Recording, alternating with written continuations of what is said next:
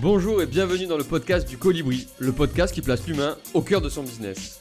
Je m'appelle Rémi Colasina, je suis coach, formateur et speaker. Aujourd'hui, j'accompagne les entrepreneurs à créer leur business ou à donner un nouvel élan à leur entreprise. Alors si vous voulez en savoir plus, direction libérervotrePotentiel.fr ou mon profil LinkedIn. Dans ce podcast, j'interviewe des entrepreneurs experts dans leur domaine et qui ont réussi durablement. Ils partagent, incarnent les valeurs que je défends en plaçant l'humain au cœur de leurs préoccupations. Parce qu'on n'a pas toujours l'occasion d'échanger avec des experts, tous les invités vous livreront des conseils précieux et les secrets de leur réussite. Comme moi, ils sont persuadés qu'il est possible de construire un business ambitieux, durable et rentable tout en étant éthique, utile, responsable et tourné vers l'humain. Parce qu'on n'est pas obligé de faire du cash juste pour faire du cash. Comme moi, ils sont convaincus que les interactions et le partage peuvent créer quelque chose d'encore plus fort en faisant émerger des idées et des opportunités nouvelles pour un meilleur avenir. Ici, on fait tout pour vous inspirer, vous donner de l'énergie et que vous vous sentiez capable de déplacer des montagnes. Ici, on croit en vos capacités à entreprendre des choses incroyables. Ici, on croit en vous. Alors si vous aimez ce podcast, n'hésitez pas à le partager autour de vous et à laisser 5 étoiles sur votre plateforme d'écoute préférée. Je vous souhaite une bonne écoute et à tout de suite. Bonjour Dorit, bienvenue dans ce podcast. Merci d'avoir accepté cette invitation et très rapidement, je t'ai envoyé un message la semaine dernière et tu m'as dit lundi 10h. J'ai dit OK, lundi 10h je serai là et on est là, on est lundi et il est 10h. Merci beaucoup d'être présente. Je vais te présenter en quelques lignes. Alors, c'est ta bio Instagram et après, je vais te laisser la parole. Tu es directrice artistique et communication digitale chez Apprenti Weber. Et... C'est pas Insta, c'est pas Insta, excuse-moi, c'est LinkedIn. ah, LinkedIn, ouais, c'est, je, je me perds, c'est lundi matin, je suis pas assez chaud.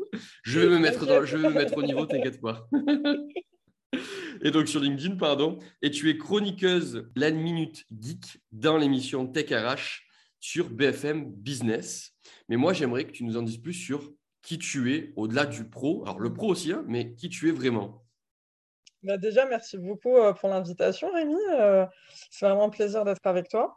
Alors, euh, bah, oui, tu as bien résumé ma description. Donc, au-delà du fait, effectivement, d'être directrice artistique et communication digitale pour Apprenti Weber, donc créateur de contenu pédagogique pour les organismes de formation et les écoles, je suis chroniqueuse pour BFM Business.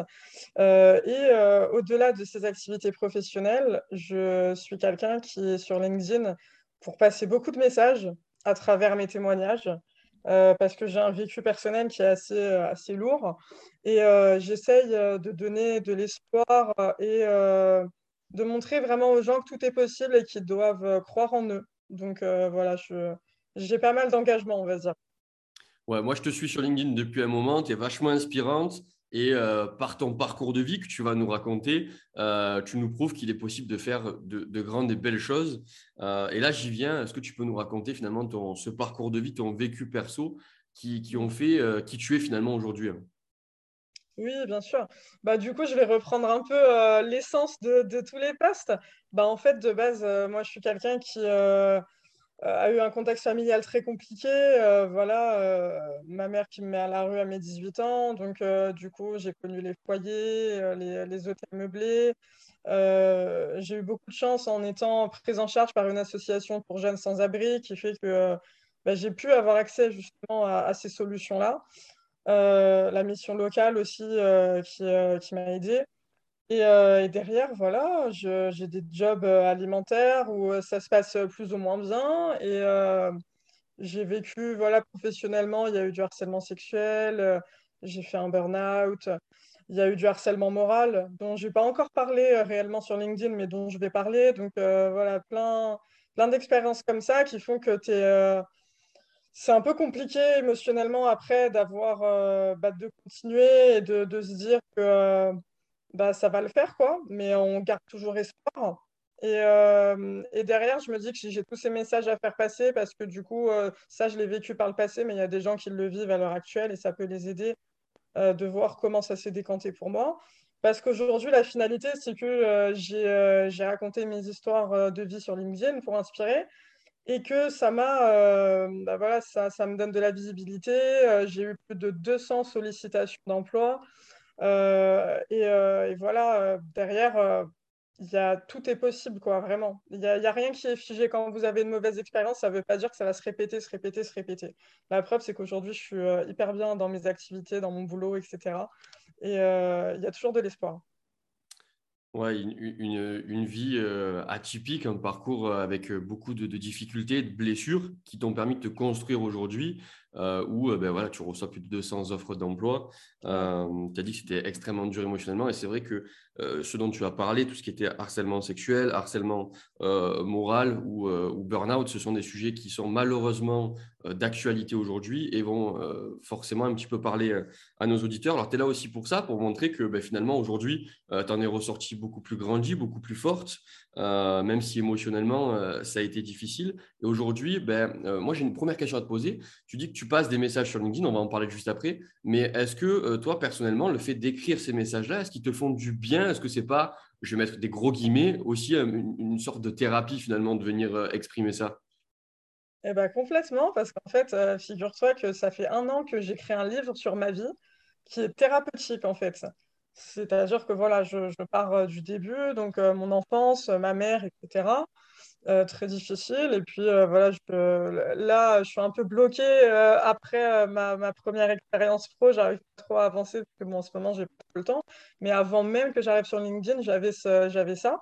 Et j'avais ce, projet de livre qui, je pense d'ailleurs, qu'il y a une possibilité bah, voilà, de se rééditer parce que bah, en faisant ces témoignages chaque semaine, euh, qui du coup euh, bah, me font le même bien, si tu veux, à moi aussi que d'écrire le livre. Bah, il y a des gens chaque semaine qui vont sur mes publics et qui me disent, mais quand même, vous devriez écrire un livre parce que euh, bah, vous avez plein de choses à faire passer et, par rapport à votre vie. Donc en fait, on passe de la thérapie à se dire, peut-être qu'effectivement, ça serait bien que j'en fasse quelque chose de plus que ça. Mais, de base, je peux comprendre les gens pour qui ça peut être difficile de raconter un vécu. Euh, c'est OK, il n'y a pas de souci avec ça. Mais euh, pour ma part, on va dire que j'ai aussi suffisamment de recul pour en parler sans que je sois vraiment affectée. Quoi. toutes ces expériences ont entraîné derrière un, travail émotionnel et psychologique sur moi-même qui font que je peux en parler avec quand même assez de détachement pour être prête à, recueillir les réactions qu'il y a derrière, etc. Ouais, c'est souvent la finalité de la thérapie, euh, de, venir euh, s'exposer un petit peu tout ce qu'on a vécu, de le mettre euh, au grand public parce qu'on doit être malheureusement prêt et prête à venir peut-être avoir des messages négatifs et savoir les gérer. Il faut émotionnellement, il faut être fort, il faut se reconstruire avant de pouvoir s'exposer finalement. Parce que là, c'est ce que tu fais, tu t'exposes au, grand, au grand jour. et malheureusement, il y a encore, je, vais employer ce mot, il y a encore des cons qui viennent lâcher des messages et qui en partagent qui sont mais complètement immondes. On en parlera juste après, euh, de savoir comment tu gères un petit peu ces haters. Euh, et ça, moi, ça me révolte, mais on en parlera juste après. J'aimerais revenir un petit peu sur ce parcours de vie. Euh, tu as, eu cette vie qui, était compliquée. Aujourd'hui, tu t'es euh, reconstruit, tu t'es reforgé euh, dans, tout ça. Tu vas potentiellement écrire un livre, tu t'exposes énormément sur, euh, sur LinkedIn. Est-ce que tu peux nous dire, toi, finalement, quel message tu as envie de faire passer? Quel message tu as envie de prôner au monde?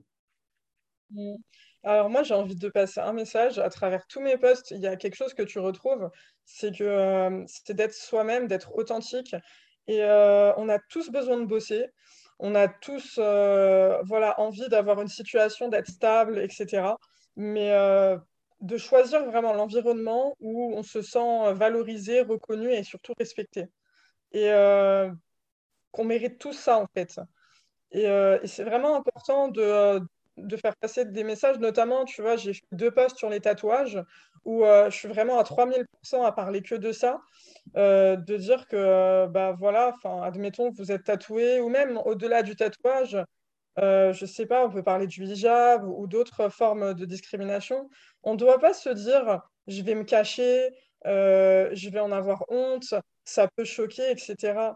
Il n'y a rien de mal. À l'heure actuelle, si on prend ces exemples-là, c'est de la discrimination et c'est punissable par la loi de refuser un emploi à quelqu'un sur la base de l'apparence il bah, faut juste être soi-même et, s'assumer. Et euh, si vous, ça permettra de faire un tri en fait qui va être, euh, qui va être euh, bah, bien pour vous parce que si on vous refuse pour ça, bah, tant mieux pour vous. Ça veut dire que bah, vous n'auriez pas été heureux et c'est un poste où vous serez resté quoi deux mois, six mois avant de vous rendre compte que bah, vous n'êtes pas vous-même. C'est comme dans un couple en fait. Hein. Si tu es avec quelqu'un et tu te rends compte qu'au bout d'un moment tu joues un rôle et et t'es pas naturel, bah, au bout d'un moment ça marche plus et tu as envie d'arrêter. Mais c'est pas le but en fait. Le but c'est de de voilà d'être posé, d'être bien, de se projeter, etc. et de rester dans un endroit.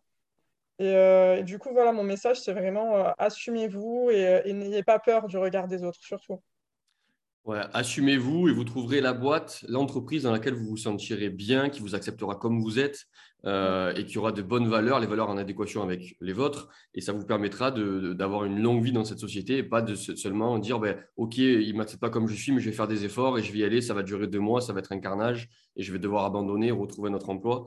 Donc, soyez authentique. Tu parles d'authenticité. Alors, toi, tu as une particularité nos auditeurs ne te voient pas, même si on va faire quelques petites vidéos making-of ou peut-être qu'on te verra, on verra euh, sur notre d'autorisation. Mais tu es tatoué jusqu'au cou, c'est le cas de le dire. Euh, ils iront voir sur LinkedIn, sur ta page. Euh, Dorit Naon, euh, voir un petit peu qui tu es et comment tu, euh, tu, vis avec ces tatouages. Toi, ça t'a posé des nombreux problèmes pour trouver un emploi, de ce que j'ai pu voir sur, sur LinkedIn Alors non, justement, non. Non, ok. j'ai eu... Ouais, ouais, ouais, non, j'ai eu aucun souci avec pour trouver un job. de la part de mes supérieurs, mais c'est plus des réflexions de la part de mes collègues. Alors ça peut étonner, on peut s'attendre au contraire, euh, mais euh, par exemple, euh, moi, j'ai été embauchée dans une, institution qui est privée publique.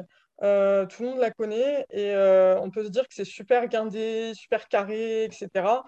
Et moi, j'avais une DRH et une chef de service qui avait quasiment la soixantaine, pas un pli qui dépassait, voilà, très, voilà, très euh, académique, hein, tu vois. Euh, euh, et, pourtant, moi, je suis arrivée tatouée de la tête aux pieds et elles m'ont reçue. Et comme mon pitch était bon et que je suis arrivée à, voilà, à montrer que j'étais quelqu'un de, de, sérieuse, voilà, qui, voilà, qui avait un bon savoir-être aussi, parce que voilà, c'est ça aussi le plus important à transmettre. Bah, moi, je postulais pour un CDD et elles m'ont carrément proposé un CDI, tu vois, par exemple. Donc, euh, au-delà de ce pourquoi je suis venue, donc elles ont complètement fait abstraction de mes apparences. Mais par contre, effectivement, une fois que j'ai été, euh, j'ai pas pris le CDI entre parenthèses parce que ça ne correspondait pas au service, euh, que c'était dans un autre service et ça, ce service m'intéressait moins. Donc, je, suis rentrée vraiment en CDD dans le service qui m'intéressait plus. Et euh, c'est important pour comprendre la suite. Et du coup, bah, en fait, mes collègues m'ont dit, mais en fait, t'es bête parce que tu es en CDD et euh, tu aurais dû attendre d'être en CDI validé pour faire des tatouages comme ça. Personne ne te prendra en CDI avec tes tatouages.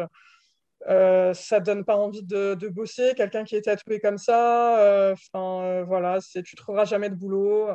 Et c'était plus de ce côté-là. Bon, du coup, c'est des personnes qui n'avaient pas de pouvoir et qui n'avaient pas d'influence dans mon avenir professionnel, comme étant donné que c'était des collègues. Mais, mais voilà, en termes de hiérarchie, moi, ça m'a jamais fermé des portes. Le pire que j'ai eu, c'était euh, quand j'ai donné un CV, il y, a, un petit moment à, un responsable d'une boutique euh, de montres. C'est une chaîne qui est euh, suisse, qui est très très connue. et c'est pas c'est pas du tout du haut de gamme hein, ou quoi que ce soit. Et il m'a regardé, et il m'a dit, bah, je sais pas si le siège serait d'accord avec votre apparence. Et du coup, je lui ai dit, c'est-à-dire et euh, il m'a dit, bah, je ne sais pas si euh, les tatouages, ça passe euh, pour vous parler clairement.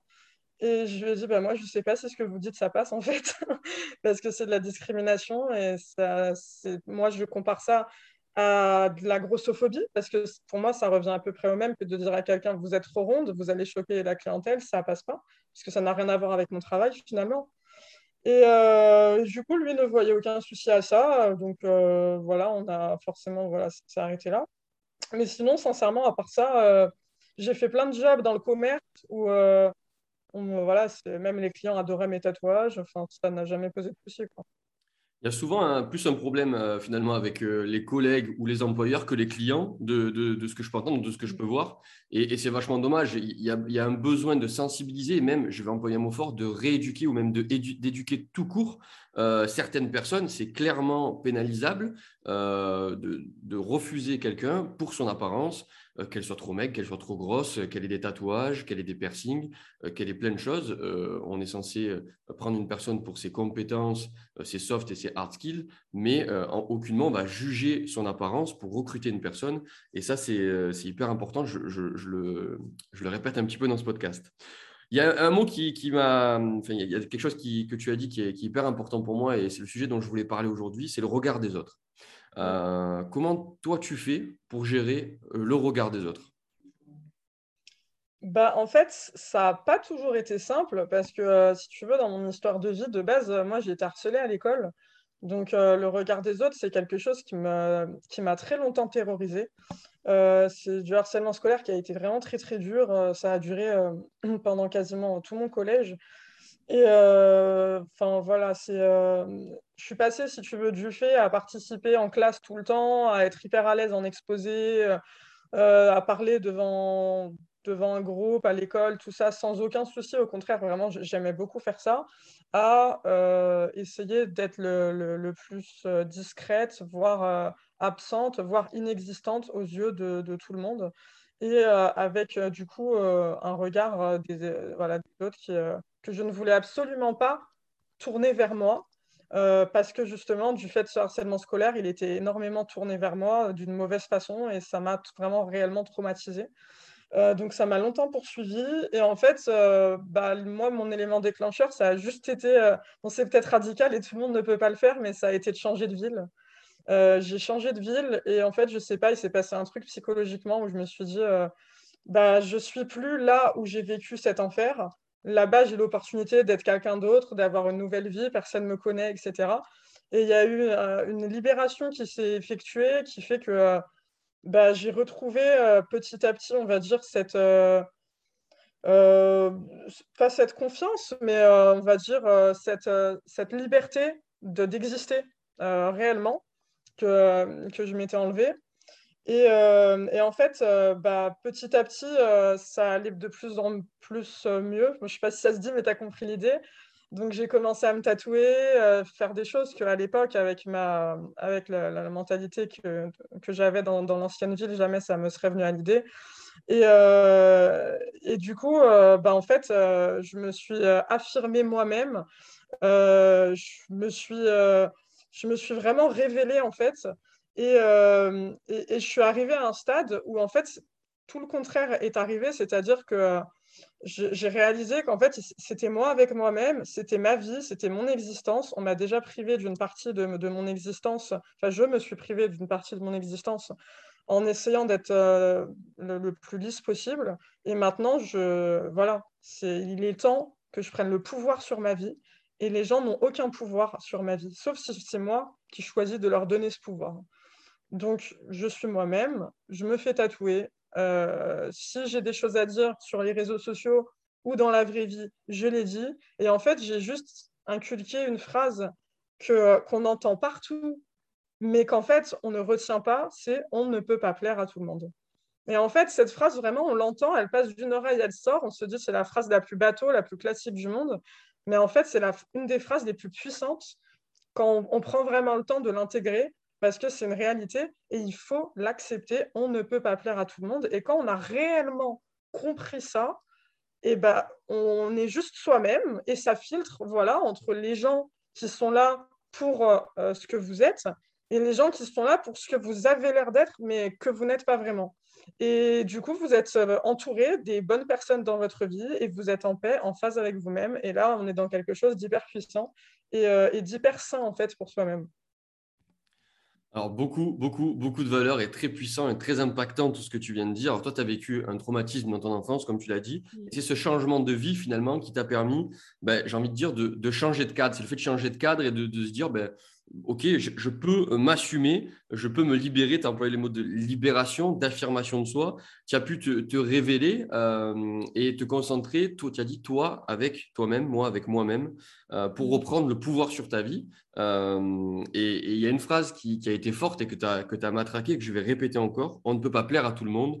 et ça, par rapport au regard des autres, c'est vrai, de, vrai que de, venir s'ancrer cette croyance de dire on ne peut pas plaire à tout le monde, c'est une, une, croyance qui est saine et portante, hein, va vous permettre d'être plus authentique et de, et de, vous assumer, de vous affirmer, de vous libérer. Euh, je reprends tes mots qui sont, qui sont hyper puissants euh, pour être juste soi-même. Et finalement, on se rend compte qu'en étant juste soi-même, en étant authentique, ben, on va plaire à, à, pas mal de, de, monde, beaucoup de monde même, beaucoup plus que ce que l'on pourrait penser. Et ces personnes-là, elles ont les mêmes valeurs que nous. Ces personnes-là, on s'entend bien avec. Ces personnes-là, on se sent bien avec.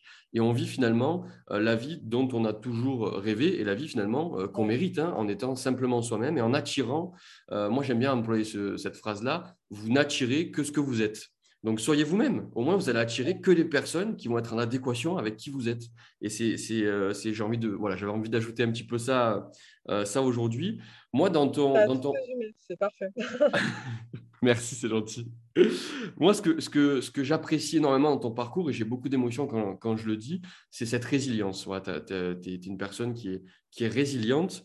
Euh, d'où, d'où te viennent finalement, euh, d'où est venue cette force euh, de résilience? Bah, ça me vient de mon vécu, je pense, mais je ne me rends pas trop compte. En fait, euh, ça, fait très euh, mélodramatique, mais tout vient de mon enfance? Et, euh, et je le dis en rien, mais sincèrement, c'est vrai. Parce que, bah, si tu veux, je suis, voilà, je suis une enfant qui a connu des violences physiques et, et morales voilà, depuis, depuis petite. Et, et du coup, en fait, si tu veux, quand tu as passé toute ta vie quasiment, en tout cas jusqu'à tes 18 ans, à encaisser, à encaisser, à encaisser, bah, en fait, tu as cette résilience et tu t'en rends pas forcément compte. Et après, c'est quelque chose que tu gardes. Euh, après, tu vois, je reste euh, foncièrement convaincue d'une chose, mais ça, c'est très personnel, c'est que j'ai une grande chance. Je pense que j'ai une force morale, mais, acquise de naissance, qui me permet aujourd'hui d'être encore là et d'avoir euh, combattu et, bravé toutes les épreuves que j'ai eues. Et toutes les personnes n'ont pas cette force morale-là. On a tous des sensibilités différentes face aux épreuves. Euh, et moi, je- j'estime que voilà, j'ai cette chance-là d'avoir cette mentalité de survie permanente, euh, de me dire, euh, il faut que je cherche une solution, il faut que j'avance et il faut que je passe au-dessus de, ce qui se passe. Je, peux- vais te donner un exemple qui, qui, en fait, quand j'ai découvert cette série, moi, elle m'a frappée et c'est le meilleur exemple que je puisse te donner pour, euh, pour comparer ma situation. En fait, moi, il y a une série que j'aime énormément, c'est la série Profilage. Je ne sais pas si euh, tu connais ou si, euh, Non, je si n'ai pas eu l'occasion de, de la regarder, mais, mais je vais la noter. Bah, c'est une série qui passait euh, sur TF1. Euh, et en fait, euh, il y a deux jumelles qui s'appellent Adèle et Camille qui ont été kidnappées par, euh, par un homme euh, quand elles étaient toutes petites. Et, euh, et de base, euh, bah, voilà, elles, euh, elles étaient toutes les deux à peu près avec euh, le même caractère. Et en fait, elles ont été séquestrées par cet homme à, part, à part égale, on va dire, hein, sans, sans forcément les traiter différemment, pendant euh, quasiment 11 ans. Et Adèle n'a jamais perdu l'esprit qu'il fallait qu'elle s'enfuit et, euh, et que c'était quelqu'un de mauvais, ce, ravisseur. Et, elle a tout fait pour essayer de s'enfuir. Et Camille n'a pas eu cette force-là. Euh, elle a développé un syndrome de Stockholm avec lui. Et, euh, ça a fait que derrière, euh, elle n'a a pas eu cet état d'esprit-là qu'Adèle a eu de, vouloir à tout prix s'en aller en, gardant en tête que c'était quelqu'un de, mal intentionné. Donc, sincèrement, c'est le meilleur exemple que je puisse te donner pour illustrer que face à la même épreuve, on n'a pas tous la même vision et pas tous la même force. Et donc, c'est pour ça que je te parle de chance, c'est que je, pense sincèrement que j'ai eu cette chance-là d'avoir ces prédispositions-là, euh, de me battre, en fait, euh, peu importe euh, ce par quoi je suis passée. Et, euh, peut-être aussi cette bonne étoile et puis, et puis des bonnes rencontres aussi parce qu'on va pas dire euh, je suis forte, je suis forte, je suis forte, etc. Il y a eu des personnes qui m'ont aidé sur mon chemin, j'ai fait des rencontres exceptionnelles et euh, pour lesquelles voilà, je serai toujours reconnaissante. Euh, et, et, voilà, je pense que tout ça, c'est aussi en grande partie par rapport à mon vécu d'enfance. c'est quelque chose qui te marque à vie après. Après, je pense que tu, tu vis un truc comme ça, euh, tu as forcément ce, ce, ce, cet instinct de survie qui te reste après. Ouais, tu as eu ce parcours de vie. Alors souvent, euh, tout, tout, tout, ce que l'on vit aujourd'hui, c'est lié à notre enfance. Hein. Euh, ça, bon, c'est du psy. Hein. Et puis, euh, si vous voulez en savoir plus sur votre enfance et comment vous êtes construit, je vous invite à, à aller voir des psys. Tout, beaucoup de personnes voient des psys. Ça Bien fait du bien d'aller soigner des, des blessures. Il n'y a pas de tabou là-dessus. Et sûr. donc, ça t'a permis de forger cette force de résilience, cette force morale. Alors toi, tu parles de prédisposition euh, à avoir ce mental-là avec l'exemple du profilage, de la série profilage. Ça, peut aussi devenir d'un déclic et ça peut se construire si on se fait accompagner par de bonnes personnes, euh, de se dire, ben, ok, j'ai envie de changer, euh, parce qu'on n'est pas que dans la série profilage où on est kidnappé, on, on- est quand même décisionnaire de notre Oui. vie.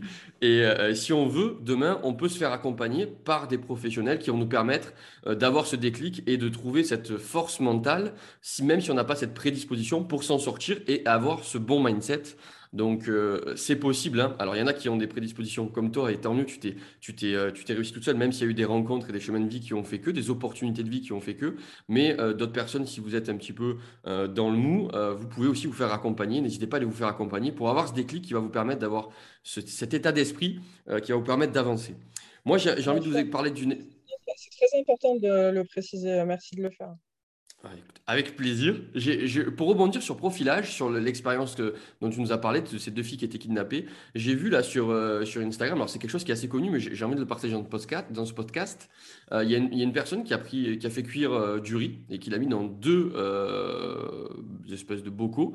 et un bol de riz, elle lui a dit, pendant trois ans, elle a fait trois ans d'expérience, et un bol de riz, elle lui a dit, elle a envoyé des bonnes énergies, je t'aime, tu es le meilleur, je t'apprécie, je, je t'ai mon chouchou.